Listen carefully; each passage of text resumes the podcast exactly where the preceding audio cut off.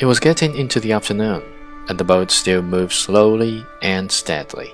But there was an added drag now from the easterly breeze, and the old man rose gently with the small sea, and the hurt of the cord across his back came to him easily and smoothly. Once in the afternoon, the line started to rise again, but the fish only continued to swim at a slightly higher level. The sun was on the old man's left arm and shoulder and on his back so he knew the fish had turned east of north. Now that he had seen him once, he could picture the fish swimming in the water with its purple pectoral fins set wide as wings and the great erect tail slicing through the dark. I wonder how much he sees at that depth, the old man thought. His eye is huge and a horse with much less eye can see in the dark. One I could see quite well in the dark, not in the absolute dark, but almost as a cat sees. The sound in his steady movement of his fingers had uncramped his left hand now completely, and he began to shift more to the strain to it, and he struggled the muscles of his back to shift the hurt of the cord a little. If you are not tired, fish, he said aloud, you must be very strange. He felt very tired now, and he knew the nights would come soon, and he tried to think of other things. He thought of the big leagues. To him, they were the Gran Ligas, and he knew that the Yankees of New York were playing the Tigers of Detroit. This is the second day now that I do not know the result of the juegos, he thought. But I must have confidence, and I must be worthy of the great DiMaggio, who does all things perfectly even with the pain of the bone spur in his heel. What is a bone spur? he asked himself. When espuela de hueso would not have them, can it be as painful as the spur of a fighting cock in one's heel? I do not think I could endure that or the loss of the eye, or of both eyes, and continue to fight as a fighting cocks do. Man is not much beside the great birds and beasts. Still, I would rather be that beast down there in the darkness of the sea. Unless sharks come, he said aloud.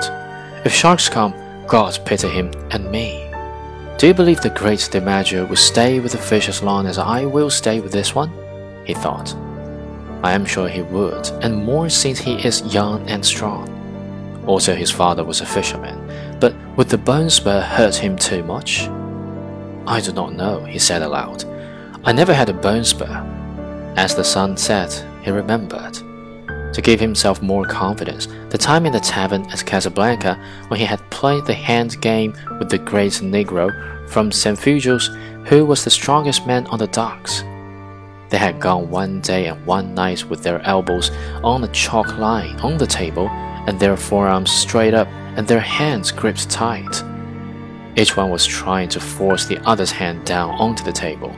There was much betting, and people went in and out of the room under the kerosene light, and he had looked at the arm and hand of the Negro and at the Negro's face. They changed the referees every four hours after the feast ate so that the referees could sleep. Blood came out from under the fingernails of both his and the Negro's hands, and they looked each other in the eye and at their hands and forearms, and the batters went in and out of the room and sat on high chairs against the wall and watched. The walls were painted bright blue and were of wood, and the lamps threw their shadows against them. The Negro's shadow was huge, and it moved on the wall as the breeze moved the lamps. The odds would change back and forth all night, and they fed the Negro rum and lighted cigarettes for him. Then the Negro, after the rum, would try for a tremendous effort, and once he had the old man, who was not an old man then, but was Santiago a champion, nearly three inches off balance. But the old man had raised his hand up to dead even again. He was sure then that he had the Negro, who was a fine man and a great athlete, beaten. And at daylight, when the batters were asking that it be called a draw, and the referee was shaking his head, he had unleashed his efforts and forced the hand of the Negro down and down until it rested on the wood.